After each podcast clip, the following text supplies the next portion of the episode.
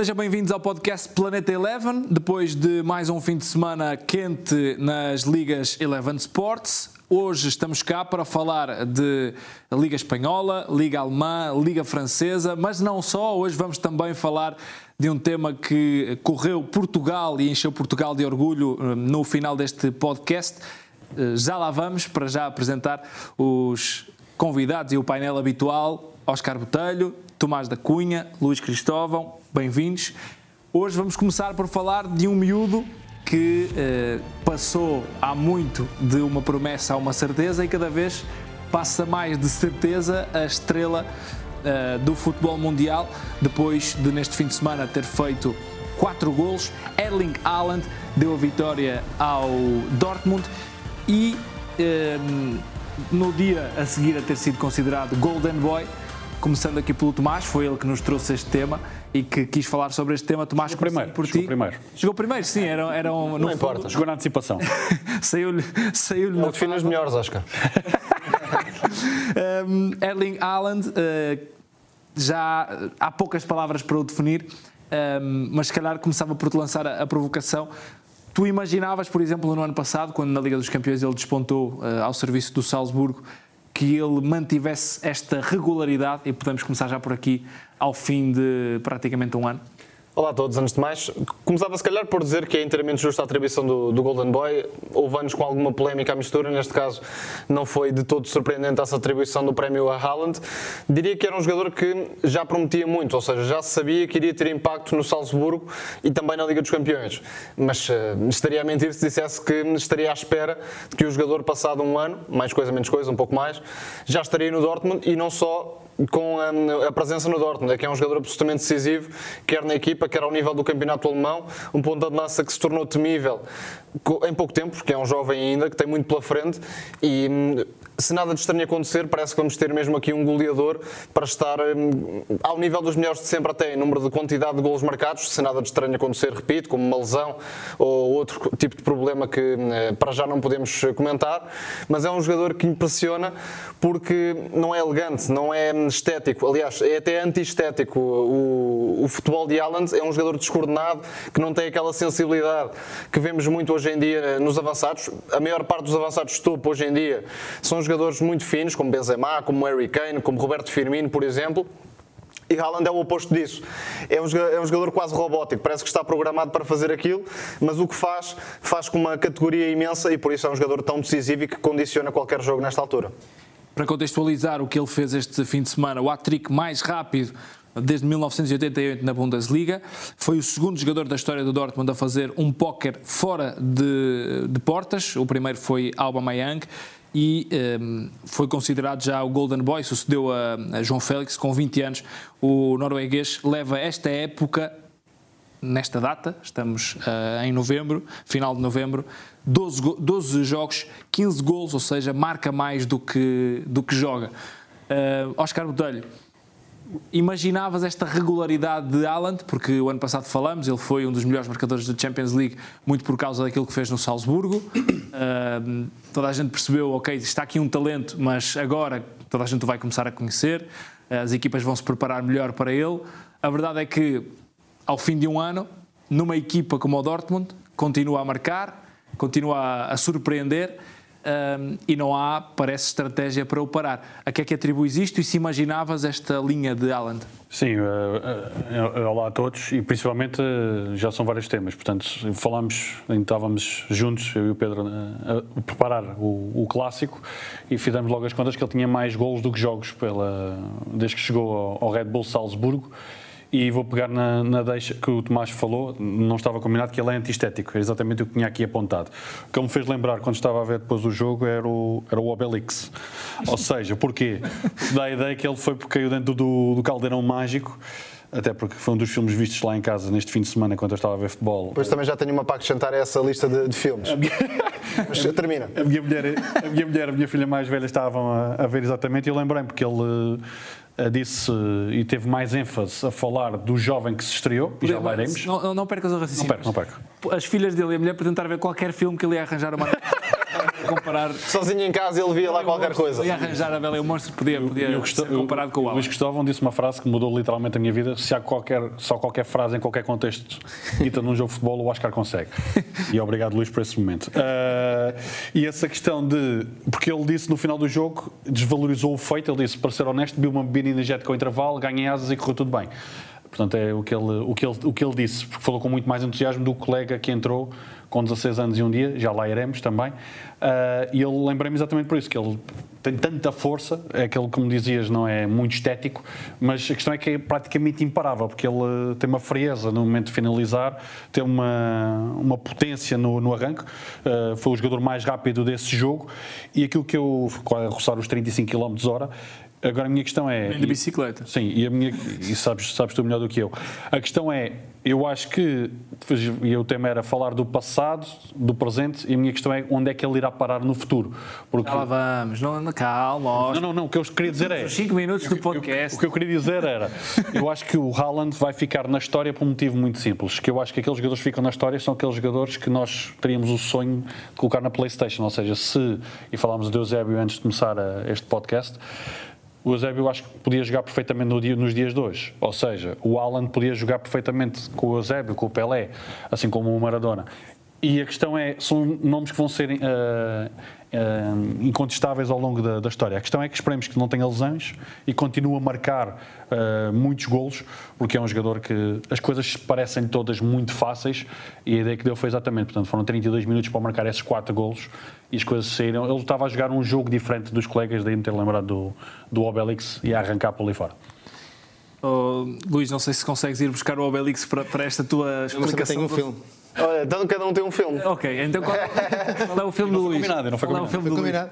Também vi ontem um filme que poderia ser, eh, podia ser título para esta conversa sobre o, sobre o Haaland, que se chama As Tristezas e as Alegrias da Vida das Girafas. Em português. O meu também tem animais. O Consigo meu também tem animais. melhor o, o filme do Luís no Haaland do que o do.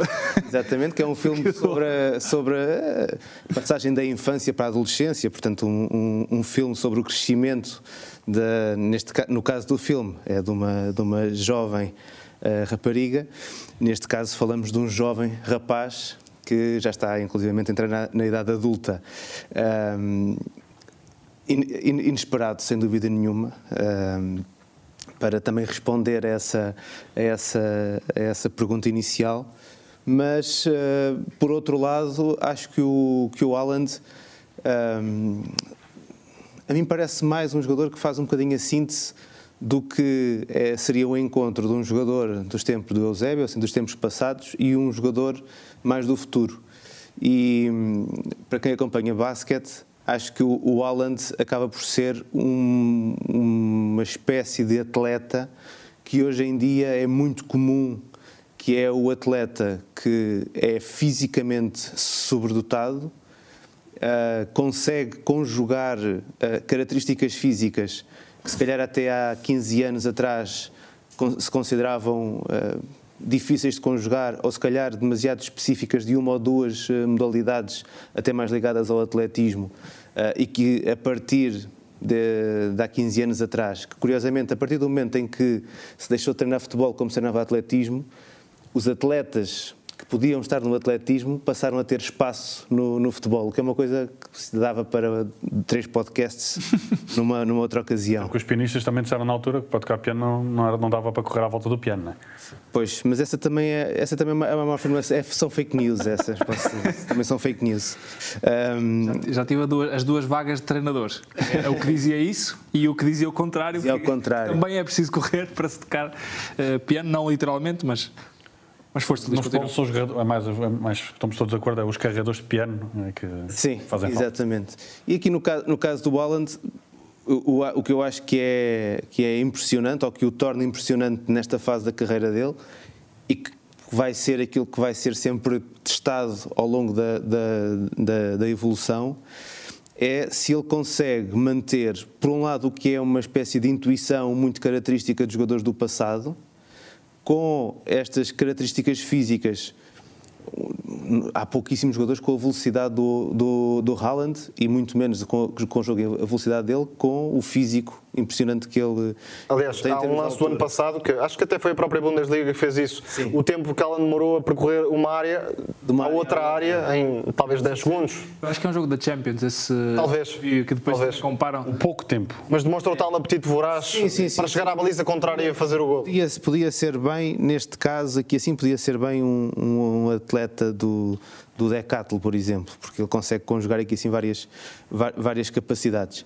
Eh, e depois tem uma outra característica que eu acho que no passado não, não era muito visível eh, nos jogadores e que é, para mim é provavelmente aquela que será a característica do futuro nos grandes atletas, que é um foco total a- às vezes por aquilo que passa também pela, pela forma como ele comunica, quase a roçar um certo autismo de alguém que está tão focado, tão focado a fazer aquilo que faz, que nem sequer tem propriamente uma grande capacidade para explicar o que faz, ou capacidade ou vontade para Isso, explicar aquilo que, que faz. ia, era isso que eu ia tocar se não tocasses. É, isso é que me impressiona E- mais do que tudo é- e acho que é isso que também é o segredo da regularidade dele.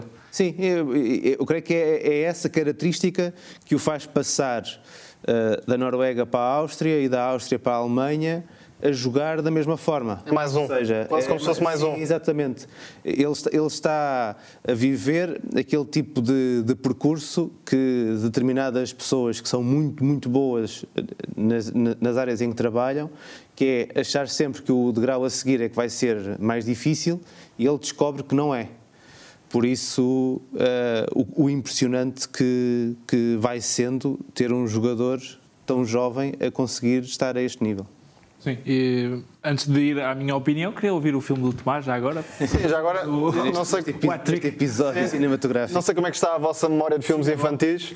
Talvez, eh, talvez esteja bastante forte, mas é assim, no, no Rei Leão, não sei se vocês se lembram, há uma parte. A nova versão ou a, a Não, a primeira? mais antiga, a mais antiga. Sou um homem nostálgico. Ok. A mais antiga tem uma parte em que passa uma manada de búfalos que acabam por matar Mufasa. E são tão rápidos, tão fortes, que fazem a terra tremer. E o Alan é um bocadinho isso. É- já tem aquela superioridade que quando o defesa vê que ele arrancou, já sente que não há nada a fazer. E isso também, eh, em termos mentais, acaba por ser eh, muito importante.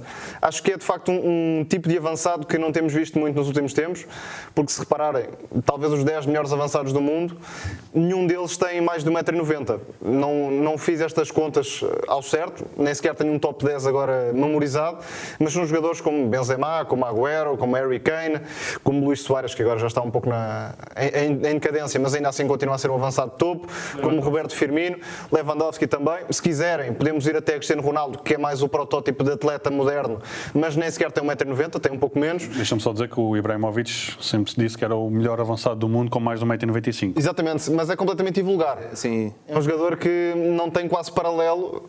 Não sei se vocês se lembram de algum exemplo, mas Ibrahimovic é o jogador mais completo e mais invulgar possível, porque mistura ali taekwondo quase com, com, fut- com futebol e é sem dúvida rockstar. um, um joga- sim, e é sem dúvida um jogador hum, que deixou marca e continua a deixar marca. Talvez seja eh, esse também o segredo do Ibrahimovic, porque normalmente os jogadores maiores têm pouca mobilidade e, e tecnicamente são menos. Mas Ibra não tem nem de perto nem de longe, mesmo numa fase anterior da carreira, esta potência, esta capacidade física que tem Haaland, E quer no corpo não a corpo, A técnica que tinha o Ibrahimovic. Sim, de todo. É, é o oposto até. Porque Haaland também vai no sentido oposto eh, à maioria dos avançados que vemos atualmente. É porque Haaland é um jogador especialista no último terço em eh, desmarcar-se e rematar a baliza, em pressionar os avançados e correr com bola. Não é de todo um Benzema, nunca será, embora tenha vindo a melhorar eh, o contacto com bola.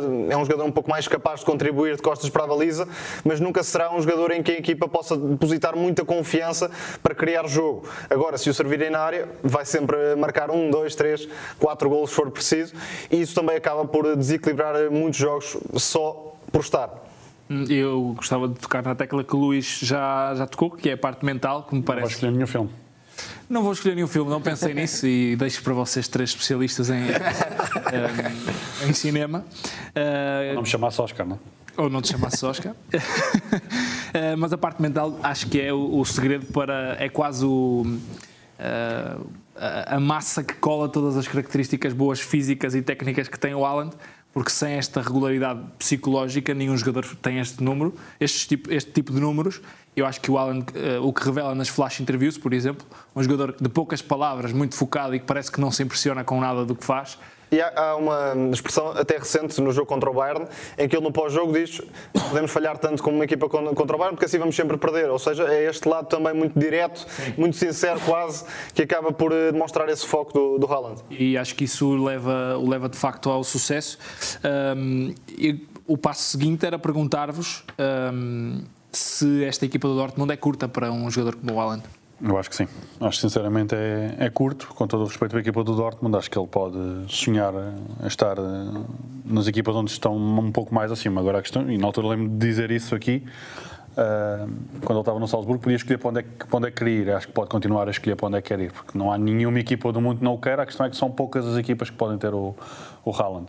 E a única coisa que queria acrescentar aquilo que já foi dito é que hum, é aquele avançado que eu acredito na véspera os, os defesas que o vão enfrentar devem dormir muito mal, porque pensar que vão apanhar com, com um jogador daqueles é, é complicadíssimo. Agora, terá que escolher muito bem, porque sabemos que um passo mal dado uh, numa carreira de um jogador uh, também pode tirar esse brilho todo que ele tem neste momento, porque se estiver bem acompanhado, uh, como está no Dortmund, porque é um avançado, quando falamos de um avançado completo, é aquele avançado que nós vemos a jogar num ataque rápido, vemos a jogar como um elemento mais fixo, e a questão é pode melhorar alguns aspectos, sim. Agora a questão é manter esse, esse, esse golo, esse, essa alegria de jogar, essa fome, mas depois tem que ser alimentado e acredito que sinceramente pode estar num patamar ainda mais superior ao Dortmund. Tomás? Sim, diria que sim, mas uh, também penso que o jogador, primeiro, foi inteligente em ir para o Dortmund, porque não, agora já sabemos que é hum, este animal competitivo, mas antes não tínhamos essa certeza. Podia ser apenas aquele. Se desse um passo maior do que a perna Sim. ou um passo maior do que a carreira, se calhar. Poderia eventualmente estragar aquilo que tinha feito. E não teria estes números, se calhar, 12 Sim. jogos. Ou... ou... seja, não sabíamos se era a, a tal One Season Wonder, que muitas vezes acontece, ou se era um jogador efetivamente capaz de estar na elite e de hum, manter essa veia goleadora e os registros que, que consegue fazer. Mas diria que o próprio jogador, e também o agente, que é um dos mais conhecidos, o Mino Raiola, e também um dos mais polémicos, só aceitou que o jogador fosse para o Dortmund com algumas garantias de que não fosse para ficar durante 5 anos. Isto é, fala-se, não, não sei ao certo se é verdade, que a cláusula é relativamente baixa, de cerca de 70, 80 milhões, e isso é um preço facilmente atingível por grande parte dos clubes de topo europeu. Agora, depois importa perceber qual será o passo que o jogador quer dar. Certamente eh, vai acabar num clube que lute pela Liga dos Campeões constantemente, mas também seria interessante se este Dortmund quisesse dar um passo em frente. Já o abordámos, creio que foi na divisão da Bundesliga. O Dortmund, por si só, coloca-se um, num patamar abaixo do Bayern de Munique com a política de contratações que define e também por não manter os, os, principais nomes durante muito tempo. Se o Dortmund eventualmente pensasse em manter Haaland, em manter Sancho, em manter Reina, em manter Bellingham durante alguns anos, podia ser esse tal clube que lutasse por outras coisas. Assim, não, não parece de facto que vá durar muito tempo esta passagem de Haaland. Concorrência, a concorrência não deverá ser, ser pouca no futuro, Luís. Uh, e 70, 80 milhões não é para todos, mas também permite que haja bastante concorrência para um jogador deste tipo. Onde é que o gostavas de ver jogar?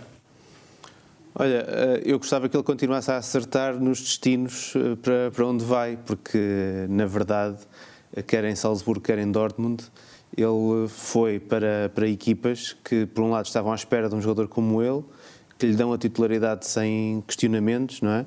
E uh, nas quais ele rende também de, de imediato.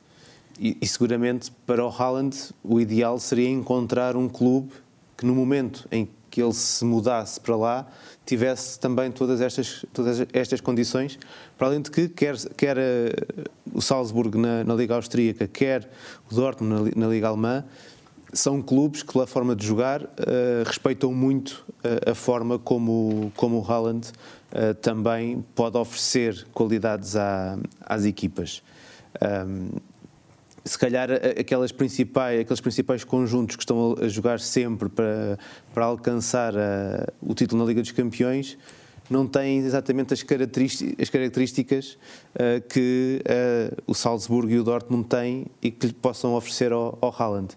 E por isso, se calhar, o passo seguinte em relação ao, uh, para, para o jogador norueguês, depois de sair do Dortmund, vai ser o mais difícil da sua carreira, porque ele já entrou num grupo muito restrito de jogadores que que nós percebemos que podem mudar jogos, seja em que contexto for. Ele já lá está.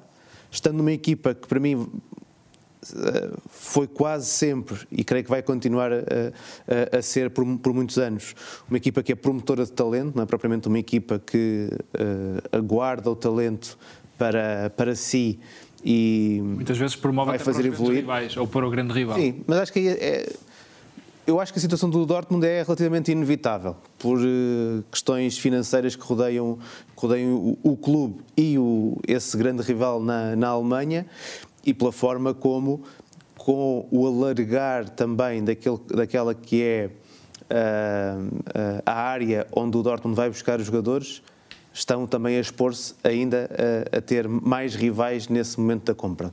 A questão do Jadon Sancho, que já terá estado por, uh, por dias a, a, sua saída e que mais tarde ou mais cedo parece quase certa que, que vai acontecer, e eu creio que isso se vai replicar uh, época após época, com todos estes grandes talentos que o Dortmund vai conseguindo ir buscar, também permitindo que vá buscar eh, alguns outros. Uh, por outro lado, também desconfio que o Haaland, na, no momento em que vai sair do Dortmund, já não terá tanta capacidade para escolher para onde, para onde quer ir como teve até, até aqui. Sim. E essa pode ser a grande. Dar um passo uh, para cima na carreira, não há muitas portas, não é? Sim, a, aqui, a verdade é essa, pode escolher, mas a escolha é muito curta. O passo já não vai ser muito para cima, já vai ser um bocadinho para o lado. Exato. Não é?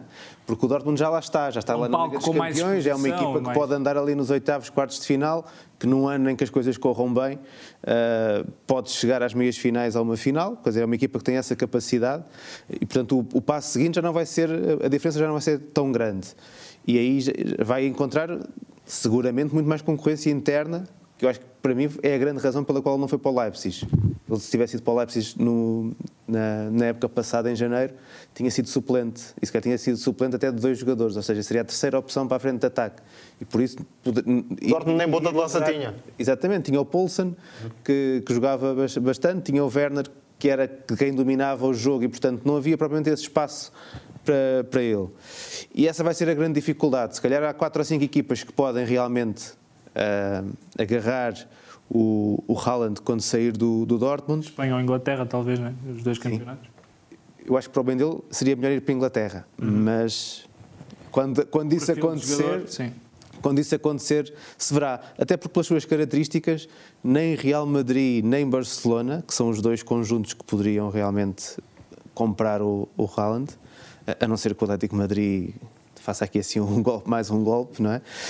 Um, Cai no caldeirão. Do... Se tivesse a apostar, até apostaria no Bayern, que parece-me até o destino é, mais claro, provável. Claro dentro de uma época, duas épocas, porque Lewandowski também já não é propriamente um jovem. Depende, depende das peças que saiam, de, entretanto, das equipas. Sim. É aquele efeito dominó que já, já aqui falamos. É Se for um pouco paciente, não sei qual é a intenção de Haaland, mas o Bayern vai abrir a porta dentro de uma, duas épocas. E o que se fala mais até é o Real Madrid, mas é mais por pressão, se calhar, da imprensa. Ainda porque ontem o não, Mr. Chips... É histórico, porque o Real Madrid se há um jogador que é cobiçado e mediático, o Real Madrid quer sempre esse jogador.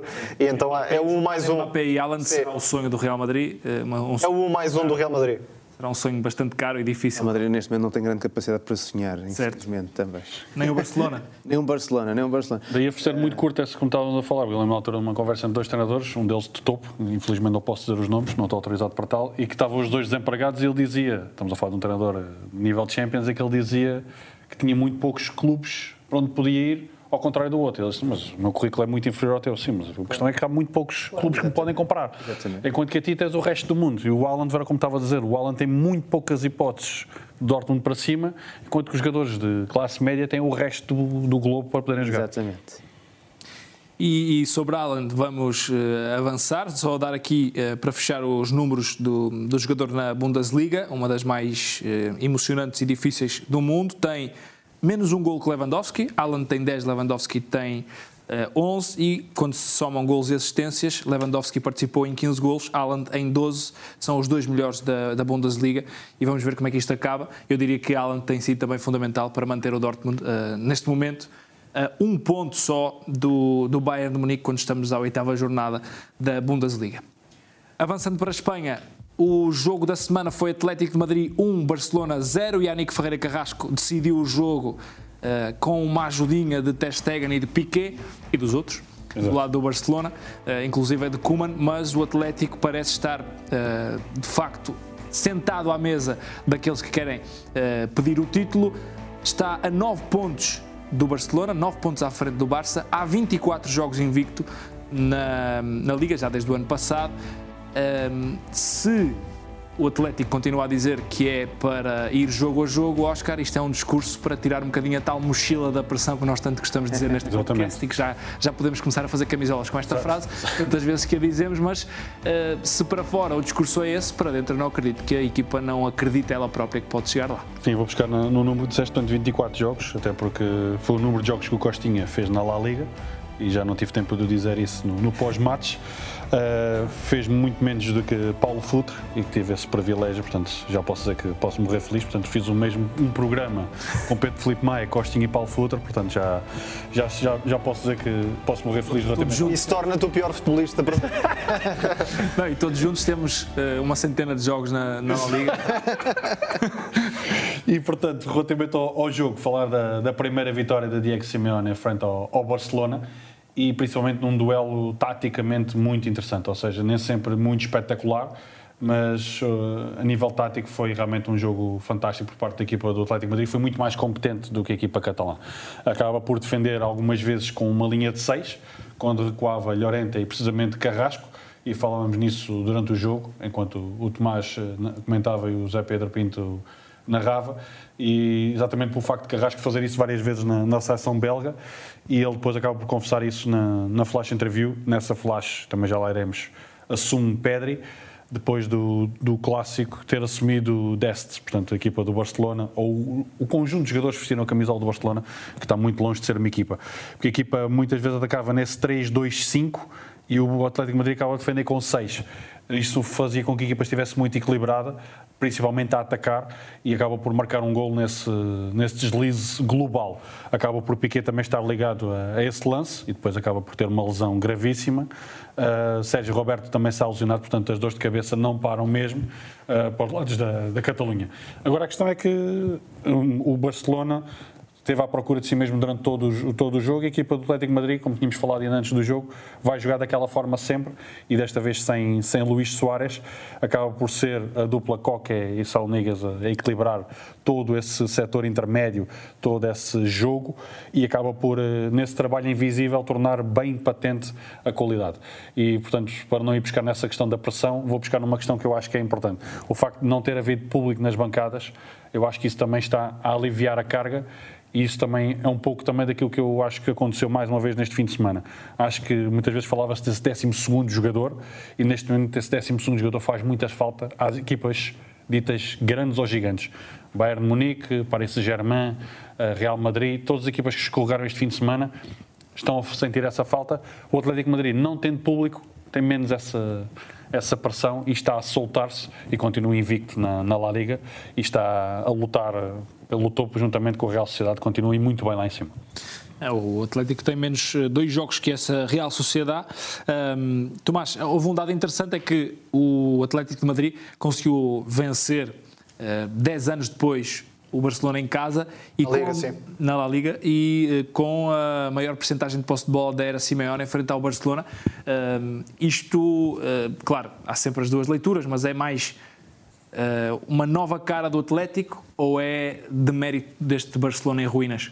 o que temos até aqui, visto por parte do Atlético, demonstra que efetivamente pode ser época em que Simeone se torna um pouco mais flexível e vai, vai ao encontro das qualidades, sobretudo de João Félix, porque é o jogador diferencial, ou um dos, a par de Soares também, que pode de facto transformar este Atlético. Repare-se que, à partida para este clássico, o Atlético tinha uma média superior 50% de posse de bola. Isso nunca aconteceu com o Simeone, é a primeira vez. É certo que ainda estamos na fase inicial, mas demonstra essa tal eh, mudança de intenções em comparação com o que vimos na época passada.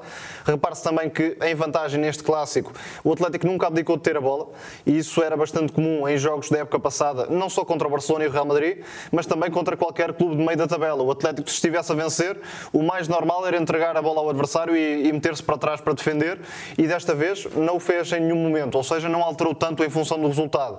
E uma equipa que sofre apenas dois golos no, no campeonato, até ver, que tem João Félix muito mais participativo, também como consequência hum, de o Atlético ter mais posse de bola nesta temporada, e depois tendo também Luís Soares, que é uma peça que no Barcelona se calhar já não fazia tanta diferença, mas que no Atlético pode fazer, temos aquilo que se esperava, que é um Atlético candidato ao título, mesmo que Simeone hum, ainda não queira assumi-lo verdadeiramente, e que numa época em que o Real e o Barcelona estão tão abaixo das expectativas, ou melhor, estão tão abaixo daquilo que hum, deviam fazer, tendo em conta o plantel que, que têm à disposição, o Atlético pode mesmo sonhar. Acho que essa é uma das conclusões que se tira deste clássico. A outra é que Koeman é um desastre em movimento no, no banco do Barcelona. Em nenhum momento conseguiu surpreender Simeone.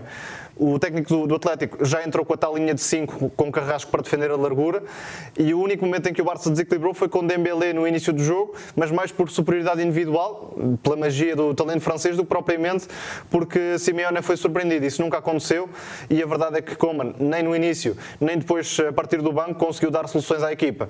E já estando tão para trás, com Piqué lesionado de, de longa duração, com Messi a fazer a pior época hum, que há memória no Barcelona, o cenário não está nada positivo. Ainda sem Ansu Fati também, que podemos juntar à lista. Oh, Luís, tu ficas mais tentado a olhar para o que de bom tem feito o Atlético ou para o que desastroso está a fazer o Barcelona, que está mais perto quase da linha de descida do que do, do primeiro lugar? Olha, uh, é assim, uh, estou de um lado e do outro, porque uh, as equipas, mesmo muito, muito boas, nunca mudam a sua maneira de jogar. E as equipas que são bastante boas têm muitas vezes a capacidade para, uh, de um jogo para o outro, conseguir adaptar ou a, a procurar algum tipo de estratégia que surpreenda o adversário e que, e que o retire do, do jogo. E creio que é aí que está, por exemplo, o Atlético de Madrid. Depois, há equipas que vagueiam entre esta, estas duas ideias, o nunca mudar ou o tentar alterar estrategicamente para um jogo, mas sem serem nem muito, muito boas, nem bastante boas, que é o caso do Barcelona. Nesta, nesta fase, o Barcelona é uma equipa que anda um pouco enganada em relação àquilo que é uh, a sua existência. Acho, acho que, por um lado, podia-se dizer que não é propriamente um sinal de grande alarme, porque isso acontece a todas as grandes equipas em momentos de eh, reformulação ou de mudança geracional, que é um bocadinho aquilo que, que vai acontecendo na equipa do, do Barcelona. Uh, um, por um lado, imposta pela, pela perda de nível de alguns jogadores mais velhos, por outro lado, também já sugerida na forma como, como gerem o seu, o seu plantel. Uh, mas é, é, uma equipa que está enganada em relação à, àquilo que, que, vale neste momento. E eu creio que este jogo acabou por ser muito evidente de, nisso. Que é uma equipa que vive muito à espera que, por um lado, Messi ainda seja o Messi que esta época não está, não está a conseguir ser, sendo que um, um dos pontos fortes em Messi também sempre foi estar muito bem rodeado de jogadores que falhavam um pouco. Essa era a dúvida que me estava a surgir agora, que é, é o caso. Messi não consegue ou Messi não quererá ou não, não está é... tão disposto a dar, a dar aquilo que dava à equipe? Eu não, não, não, acho, não acho que a questão do querer uh, da atitude de Messi aqui seja muito importante. Acho que ele de facto está rodeado de uma equipa bastante mais frágil e em que ele olha à volta e não há propriamente ninguém que agarre com ele aqui um leme da liderança dentro, do, dentro, dentro da equipa. E depois deparou-se neste jogo do, do Atlético com, com um conjunto que sabia exatamente como é que o Barça vinha jogar e, e pensou num plano para o, surpreender a equipa do, do, Barcelona e para, de alguma maneira, se proteger, ao mesmo tempo que mantinha uh, a capacidade para, uh, para chegar, ao, chegar ao golo. E aí, assim, o papel de, do Carrasco foi, foi muito importante, ainda por cima, num jogo onde não havia Luís, Luís Soares. Ou seja, aquilo que o Atlético Madrid demonstra uh, é que consegue, dentro de uma ideia que eu creio que o Simeone sempre sempre teve de alguma forma, que é a adaptação da, da, da maneira como a equipa joga àquilo que o adversário vem propor, mas este, esta temporada com bastante mais uh, talento ofensivo e alguma abertura também do Simeone para uh, permitir que os seus jogadores estejam confortáveis e ele próprio também jogando nesse jogo mais propositivo. E do outro lado, um Barcelona que mesmo Uh, como o Tomás disse, mesmo vendo ali à sua frente, porque ainda por cima era do lado dos bancos, não é? Portanto, estava do lado do treinador, vendo à sua frente uma via para poder, de alguma maneira, quebrar a equipa do Atlético uh, na, na, primeira parte, nunca intervém propriamente no jogo, não intervém em termos de substituições, não intervém de maneira alguma. Um passo de energia. E, e, aí, e aí, claramente, o, o Barcelona transformou-se num cemitério de treinadores. Uh, por muito mal que Valverde estivesse a, a ser para alguns ou para alguém dentro do, do clube. Temos esse dado no jogo, no, no verdade, jogo, de forma errada, mas corrigindo agora, sete treinadores do Barça, um do Atlético Madrid neste período. A verdade é que Valverde tinha uma capacidade, um pouco pela sua experiência, um pouco pela sua forma também de enquadrar uh, aquilo que é uh, a sua ideia de jogo. Valverde tinha características para manter o Barcelona competitivo que nem Setien e muito menos Koeman nesta fase, porque agora ficou ainda com menos, com menos uh, capacidade em termos de jogadores, uh, podem ter. E num clube que está completamente à deriva, os treinadores aqui assim acabam por não ter culpa também, acabam, vão, digamos assim, com, a, com uma maré que nesta fase uh, só realmente com um novo presidente e uma mudança forte a partir de cima poderá, de alguma maneira, ver um, um, um futuro.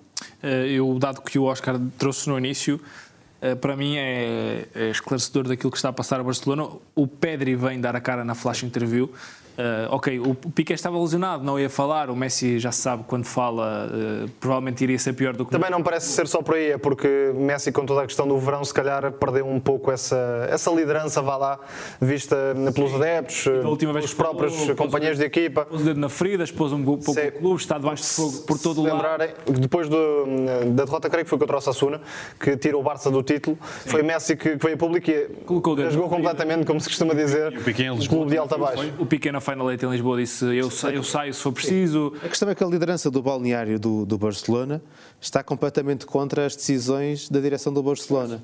Sim. E, portanto, aquilo, aquilo, que se vê aqui... E nós dissemos isso também no pós-jogo. O provavelmente o Pedri é, é um mal menor para o Barça, mas depois o Pedri, e quem não viu a flash no, no pós-jogo, Uh, poderá revê-la. O Pedri está em frente às câmaras a dar a cara perante uma situação claro. de, de, catástrofe do Barcelona ele até ele tá, está tão nervoso a falar e fala de forma tão pouco convicta que até engola em seco daquela maneira de, de, de, É quase como se fosse aquele miúdo do, do sexto ano que metem à frente dos colegas a fazer uma apresentação. É mesmo. É mesmo. É mesmo. Vem do Las Palmas. E, não está no sexto ano, mas está lá perto. Sim, sim, sim. Eh, ele inconscientemente está a demonstrar um nervosismo tão grande e uma responsabilidade tão grande, ele até estava a engolir em seco várias vezes antes de responder, porque uh, está perante. Ele sabe que é a cara do Barcelona naquele momento e o Barcelona não tem a melhor cara Uh, nesta fase e por isso uh, dar essa nota também que me pareceu algo demonstrativa daquilo que é o Barça neste momento. Avançando. Só acrescentar, até porque não foi a, a, flash interview para mim mais, mais curiosa de, de, do fim de semana em Espanha, que foi a do Paulo Torres, que foi interrompida pelo Naemri na cobertura, depois do jogo frente ao, frente ao Real Madrid. E, portanto, eh, quem não viu, vá, vá pesquisar. Não foi aquela que vi, passámos na, na Eleven, porque não foi esse o jogador que, que lá foi foi na altura o melhor em campo para, para, para a La Liga, mas falar exatamente desse, dessa flash interview de Paulo Torres. Mas o que é que aconteceu? Não vi. Portanto, ele, ele, está a falar e quando está, começa a falar de outra, dos interesses, o jornalista questiona-lhe sobre o Barcelona, sobre o Real Madrid e o Naemri começa a falar por trás e desvia ali um pouco da atenção uh, para ele não ir para aquele caminho, como o Luís Alpinho estava a dizer. Assessor de imprensa, treinador. Ir, ir ali para o, para o lado uh, e, não, e não ir tão em frente como ele já ia. Muito bem, avançamos para os dois temas finais. O primeiro, uh, o Luís traz-nos uh, a responsabilidade social também dos jogadores de futebol, uh, que esta semana ficou, ou a semana passada ficou marcada pelo Dia da, Con da Consciência Negra, que foi assinalado no dia 20 de novembro e que, por exemplo, Vinícius do Real Madrid fez questão de assinalar, Luís, mas não é só deste movimento que nos, que nos falas partes a partir daqui para falar também dessa responsabilidade social dos jogadores. Sim, e, e daquilo que é fundamental no, nos nossos dias é que, que os jogadores, pela, por aquilo que é também a, a sua presença em termos mediáticos e, e, pela forma como são exemplos para, para quem os segue, que os jogadores tenham opinião e tenham presença uh, nas redes e também uh, nos clubes. E, e, já que estamos aqui, a, acabamos de falar do caso do, do Barcelona, obviamente que quando alguém dentro de um clube decide que é o Pedri que vai falar, num balneário, alguém também tem que marcar a sua presença e tem que dar a, a cara e responsabilizar-se por aquilo que, que, está a acontecer. Uh, tivemos na semana passada o Dia da Consciência Negra, que é, é um dia que é festejado, comemorado no Brasil e quer o Vinícius, quer o Rodrigo, entre vários outros jogadores, destacaram bastante esse dia, até numa semana particularmente triste na, no, no, território brasileiro, eh, também sobre este tema. Uh, tivemos o caso do Quaresma com mais uma grande intervenção na, pública, neste caso em defesa da, da ciência na, na, situação do, do Covid, apelidando os cientistas de treinadores e os médicos, enfermeiros e o pessoal da linha da frente como, como heróis, e mostrando o Quaresma que neste seu regresso a, a Portugal uh, tem demonstrado como é importante termos jogadores experientes, jogadores que na prática já não dependem de ninguém para poder dizer aquilo que pensam e aquilo que querem da, da vida, e jogadores satisfeitos consigo próprios e com o caminho que fizeram, e como é importante que esses jogadores também estejam presentes na nossa sociedade e que de alguma maneira venham trazer estes temas para, para cima da, da mesa. E um bocadinho para conjugar tu, tudo isto um, uma, uma, entrevista do, do Per Mertesacker, diretor-geral da Academia do, do, Arsenal, que me chegou hoje de manhã na newsletter do Vasco Samoco, que eu aconselho também toda a gente a, a assinar, em que fala exatamente da questão da responsabilidade dos jogadores, do, da necessidade que os jogadores têm de pensar por, por si próprios, de assumir responsabilidades e, de alguma maneira, de serem líderes de si mesmos. É este tipo de jogadores que nós precisamos e é com este tipo de jogadores que, para além daquilo que eles conseguem fazer em campo, podem trazer para fora do campo um bocadinho do que é a liberdade, a alegria e uh, o espírito de vitória que todos nós precisamos nestes dias. E pegando nessa frase que eu, que eu assino por baixo, Oscar, perguntando-te a ti a tua opinião, uma vez ouvi um treinador de Primeira Liga dizer em off, uh, num local onde estava a partilhar espaço com esse treinador, uh, dizer que os jogadores não imaginam a, a, a responsabilidade, mas também a força que têm em termos sociais. Concordas com esta afirmação? Concordo em absoluto. E acho que no seguimento do que, estão, que era o que o Luís disse e o que estavas a dizer, portanto, e era muito daquilo que tinha aqui apontado, era exatamente isso. Porque uma palavra de, desses craques uh, tem muito mais impacto que qualquer campanha publicitária, qualquer uh, flyer que se faça, qualquer workshop, o que se queira falar, porque é importante os jogadores terem noção desse impacto social que têm uh, em tudo aquilo que fazem, bom e de mau.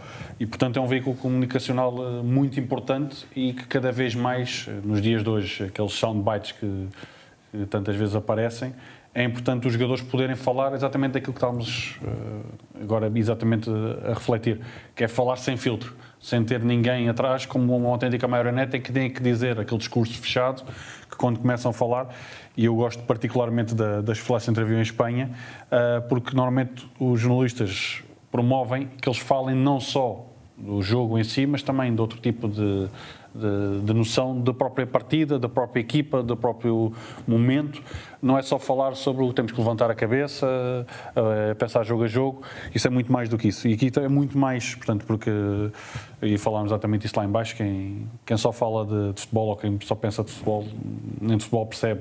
E acho que isso é muito importante, falarem isso os jogadores de outro tipo de assuntos, porque muitas vezes a noção que os jogadores têm, que as pessoas têm do jogador de futebol é muito limitada e, portanto, como é óbvio, há muitas e boas exceções de, de jogadores que falam muito mais do que aquilo que, do que aquilo. Só que a questão é, se perguntarem sempre a mesma coisa, naturalmente o jogador vai responder da mesma forma.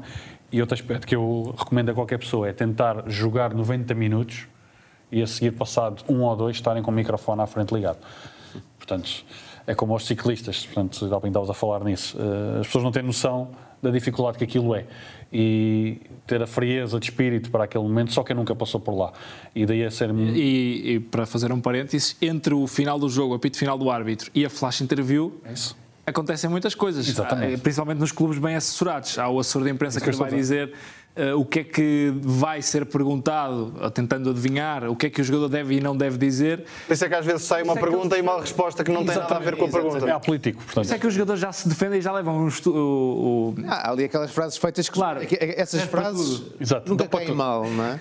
Não, e depois, é, Isso e depois essa é, é uma defesa. É uma questão que, e falando também disso, que é, eu gosto sempre de analisar tudo no futebol, mas principalmente a questão da, quer do, da antevisão do jogo, quer do pós-match, eu digo digo sempre isso. Se ouvirmos, e muitas vezes nos órgãos de comunicação social nem sempre ouvimos a, pergunta, só ouvimos a resposta. E o, o conselho que eu dou sempre é, se ouvirmos só a resposta, se conseguimos identificar qual é o jogo que vai acontecer depois, ou o que é que aconteceu no jogo. Porque se calhar uma parte das vezes não temos noção se a equipa ganhou ou perdeu e a resposta é independentemente daquela que, que seja qual for a pergunta. Daí muitas vezes, e como o Tomás estava a dizer, e a expressão que eu costumo dizer, é uma resposta politicamente correta e já tem a resposta independentemente da pergunta. Isso é aquele chamado mind E game. muitas vezes as pessoas também não imaginam aquilo que está ah, atrás, ou seja, à frente do jogador. Aquilo que o jogador está a ver não é uma câmara só. É uma câmara, são 30 assessores, são 10 médicos, são é, é todo um. Daí eu falar das marionetas. ah, atrás, ah, todo o staff que está atrás e o jogador, obviamente, também se sente um bocadinho inibido de responder aquilo que quer. E às vezes nas entrevistas mais intimistas surgem as coisas mais interessantes porque os jogadores estão mais, mais tranquilos, mais, mais à vontade para responder. Isso também E, faz diferença. Voltando ao tema, é exatamente isso que o, o- que o Luís foi buscar. Acho que é importante os jogadores terem essa consciência, muitas vezes não o têm do impacto das palavras que, e- que produzem e principalmente falarem de outros temas que não só o futebol. Acho que isso é importante. Eu se calhar pegava mesmo por aí. É, em Portugal, ao contrário de, de outros países da Europa e do mundo, há pouquíssima presença de, de jogadores nas redes sociais como defensores de causas. Talvez porque a tal bolha que os clubes, os departamentos de comunicação criam em torno deles, também acaba por, eh, das duas uma, ou hum, eh, prender-lhes o pensamento ou proibi-los de, de o divulgar, vá lá, se preferirem assim. Depois também não ajuda o facto de Portugal ser um país pequeno, em que assumir uma posição muitas vezes pode levar a outras questões mais sensíveis. A verdade é que é raríssimo vermos um jogador tomar partido em qualquer situação e a grande parte dos jogadores eh, de futebol portugueses têm uma gestão de redes sociais muito maquilhada, não há ali realidade nenhuma. É, temos marcas, temos jogadores de férias, mas não há qualquer tipo de intervenção na tal eh, na defesa de causas, no envolvimento social. E muitas vezes quando há, até soa um pouco, eh, é um registro falso, não queria dizê-lo assim, mas eh, muitas vezes parece que é à força e não é algo genuíno, como acontece por exemplo com Marcos Rashford, que é talvez uma das perso- personalidades desportivas do ano, pela eh, luta pela- pelas classes mais desfavorecidas, nomeadamente as crianças, para terem refeições na escola, outro tipo de coisas, quem não eh, leu ainda o que tem feito Rashford, acho que vale a pena ir pesquisar. Mesmo no próprio Twitter, há jogadores que não têm uma única palavra, é a foto do jogo e, e para para a semana a mais, qualquer coisa deste género. Uma legenda mais 3 pontos. Exatamente, é, é algo muito Continuamos fortes. demasi- demasiado banal. Trabalho de equipa. O bracinho. Demasiado banal. E, e se É formos a- aos jogadores estrangeiros, vemos Iago Aspas, Mandi, enfim, há muitos exemplos. Richarlison, que ainda recentemente também tomou uma posição na- no Brasil depois de uma vitória. Enfim, há de facto que abrir um pouco os horizontes em Portugal, porque, primeiro, não há audiência como a das redes sociais neste momento. É a maior plataforma de comunicação que hum, qualquer pessoa social pode ter. Ainda mais um jogador de futebol, que, como se sabe, chega a toda a gente. E depois acho que se pensa muito no curto prazo, na imagem que vou ter amanhã. E estes jogadores, como Rashford, podem ter um papel guardado para sempre se, se alargarem a outros palcos, e nomeadamente com o que têm feito. E isso eh, parece-me que passa um pouco ao lado do fenómeno desportivo em Portugal e acho que é de incentivar a que hum, haja uma mudança nesse sentido. Muito bem, ficou aqui uma reflexão ah, para, para o futuro e esperemos que demos passos também interessantes neste, neste aspecto e que os jogadores também possam passar o exemplo ah, genuíno, digamos assim, sem maquilhagem. Sim, não é preciso estar em todas as causas, mas eh, se há uma causa que, que eu defendo, Acreditam. se calhar vale a pena tentar puxar as pessoas para essa causa. E para colocarmos um ponto final neste episódio, vamos sobre rodas. Eh, antes disso, e por falarem sobre rodas, estava a pensar nisso enquanto o Tomás falava no exemplo do Rashford. O Oscar tentou-nos eh, eh, persuadir a falar do Hamilton e bem eh, neste podcast e, e nós, Oscar Góis. Oscar Góis, exatamente, o Oscar Góis do Hamilton neste podcast sobre este tema e eu gostava de facto de sublinhar o papel que o Hamilton tem. Também os jogadores da NBA. Também os jogadores na É uma liga muito mais ativa em termos sociais do que qualquer campeonato de futebol. E atenção que já é o segundo podcast seguido falamos do Lewis Hamilton. Merece. A questão é que o Hamil- o Hamilton, no desporto dele, é- está a modificar completamente Sim. o ambiente da, é uma luta a da- solo. da modalidade, que é uma luta muito a solo, mas quando é o campeão, essas lutas a solo acabam por ter essa influência tão, tão grande. No, E- no por caso exemplo, da NBA, há uma união de jogadores à volta que já tem um trabalho de alguns anos e creio que, sobretudo, não consigo precisar há quanto tempo é que foi quando a Liga esteve parada, mesmo em greve, durante uns meses. Creio que a partir daí essa união dos jogadores alimentou muito o- uma situação que hoje temos, que é o alargar também, para além daquilo que são os interesses específicos dos jogadores, para outros temas que, obviamente, os jogadores dos dias de hoje também estão muito mais abertos, muito mais conscientes e muito mais disponíveis para, para, para terem essa intervenção, que é uma intervenção que dá trabalho. Eu creio que é, aqui assim é a grande chave de- disto, no caso do Hamilton, no caso dos jogadores da NBA, no caso de todos estes jogadores que nós, nós referimos, dá- ter opinião dá trabalho. E muitas vezes preferimos não ter esse trabalho, mas se E o que vem, e o que vem depois de darmos a opinião. mas se calhar. Porque se vão estamos num- chatear depois dessa opinião É, exatamente. sobre Mas ela. se calhar neste momento, como, como noutros, o ter trabalho é algo que nós eh, não devemos ver como uma coisa má. O ter trabalho no sentido de, de nos custar, por vezes, dar a cara por algumas coisas. E, e o Hamilton tem a liberdade, entre aspas, de poder, eh, depois de uma vitória, por exemplo, no Campeonato do Mundo, envergar uma camisola com uma mensagem escrita. E no futebol isso já não é possível porque te sancionam. Ahm, e e essa, esse caiu em desuso também. E era muito por aí também que às vezes os jogadores assumiam algumas causas eh, no festejo de um Mas gol. dará sempre em nome individual. Sim. E aí os jogadores Agora, agora há as redes sociais. chegar-se à frente. Uh, e o Hamilton acaba por fazer bem isso. E ele, quando ganha o Campeonato do Mundo, ou penso que antes disso, uh, disse que, que fazia sobretudo o que faz para que um negro uh, possa entrar na Fórmula 1 mais facilmente do que ele entrou, por exemplo. E, e foi o primeiro, e o primeiro a ser campeão do mundo também. E agora.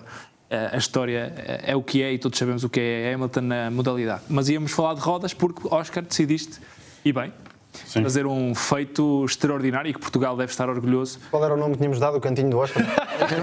Ontem, vamos arranjar um separador e me lembro uns- se era assim. um jingle para isto. Uh, o cantinho do Oscar para, nos falar de Miguel Oliveira, como é Sim, isto lógico. era, tinha que ser, tínhamos que falar e que- quem é que não gosta de umas, umas boas curvas e acelerar nas mesmas, não é? E, portanto, a questão, de falar, a questão de falar de Miguel Oliveira é falar de, de um fim de semana perfeito do, do português no, no Algarve. Portanto, ele fez a, a pole position, bateu o recorde da pista, volta mais rápida, ainda venceu o, o grande prémio e com, com um dado que já tinha aqui pronto, mas o Oscar Góis também fez questão de o passar, que tem duas vitórias na, na época e o campeão do mundo só tem uma. E, portanto, depois vou deixar para o Luís aquilo que ele disse para, para terminar também aquilo Deixa- que... pode- Sim, vou, vou, vou, vou rematar. Não, o Luís remata agora. Remata já, remata já. Portanto, o que é que era mais importante portanto, de- do que ter eh, duas vitórias é exatamente a Regularidade. regularidade. E, portanto, foram eh, o regresso Um remate, foi um remate meio enrolado, mas saiu. saiu. Depois do gol. Principalmente aquilo que acho que é importante sempre frisar, que o Miguel Oliveira, portanto, só ontem toda a gente gostou de, de ver, houve muitas partilhas cá está nas redes sociais, mas Miguel Oliveira tem muitos anos de trabalho para, para aqui chegar e acho que merece por todo o trabalho que teve e ele várias entrevistas já deu nesse, nesse sentido, que eu gosto sempre de ver o, o outro lado, o lado B e principalmente falar do regresso a Portugal ah, desta competição infelizmente sem público, e ele falou da importância que teve eh, a ausência da família eh, ontem na- nesse grande prémio, mas principalmente acho que é de relevar o- e elevar mais uma vez o nome. da família nos grandes prémios anteriores, porque ontem a família toda esteve. Exatamente, exatamente. E portanto, de, de ter sido tão importante e da emoção ter vindo no momento final, e portanto, falar de Miguel Oliveira falar de, de Portugal e, e, e elevar mais uma vez o nome num país tão pequenino e que consegue grandes conquistas, neste caso em, em duas rodas. Deixa-me ano, só justificar aqui uma coisa, o, o remate enrolado, é que eu fiquei a pensar em fins de semana perfeitos no, no Algarve. E a verdade é que, se calhar, a grande maioria dos portugueses eh, já teve fins de semana perfeitos no Algarve, mas nenhum, como o Miguel Oliveira, nesse fim de semana perfeito, teve pole position, fez a, a- a prova toda em primeiro lugar e ganhou Exato. uma competição do, do MotoGP. Né? este ano Portugal, eh, sobretudo no desporto que não o futebol, tem razões para se orgulhar e para Sim, entre João Almeida e Miguel Oliveira temos dois fortes candidatos uh, ao desportista do ano, talvez. Não só, eu... Vamos com duas rodas, só que este tinha motor. Exatamente. o que é que é mais fácil? mais uma questão. Se me permitem, acho que há aqui uma frase do protagonista deste podcast, Haaland, que, que vale a pena trazer, tal, talvez para fechar, não sei se, se teremos mais tempo. Haaland acaba de dizer que Mococo é o maior talento do mundo porque eu estou a ficar velho com, com 23 anos. Exatamente, acho que fica também o mote para acompanharmos o Mococo que se estreou na Bundesliga e é o jogador mais jovem de sempre a atuar no campeonato. É só, portanto, referir que ele estreou-se com 16 anos e um dia. Estavam à espera. Porque estavam mesmo à espera desse, desse dia, porque só com 16 anos é que eles podem, podem jogar e falar de um, de um craque que lá em casa disseram que era tipo o nome de, de iogurte, mococo, mas principalmente a questão do, de ter um, um jovem com esta qualidade e e sim, portanto, e aí sim só os números são impressionantes, portanto foram 141 golos em 82 jogos uh, antes de chegar à equipa principal. E aqui, com esse elogio de Haaland, é, é ficar, porque acho que ele saiu infelizmente não para o aplauso, mas vibrou muito com a estreia do, do seu colega, que nasceu nos Camarões e, e, está para, também para altos voos. Eu diria que agora vem o mais difícil, que é provar o talento que tem. Uh, e sobre Miguel Oliveira ainda ficou mais uma vez o amargo de boca de não ver milhares de portugueses a aplaudir, como, por exemplo, o Diogo Jota este fim de semana, que marca novamente em Anfield e bate o recorde de jogos a marcar em Anfield de um jogador de Liverpool e não teve público a assistir e continua a ser essa uh, a grande desilusão dos nossos fins de semana, não ver uh, o público a vibrar com o grande desporto que temos. Obrigado aos três. Fechamos aqui este podcast Planeta Eleven. Voltamos para a semana. Contamos consigo. Um abraço na companhia da Eleven Sports.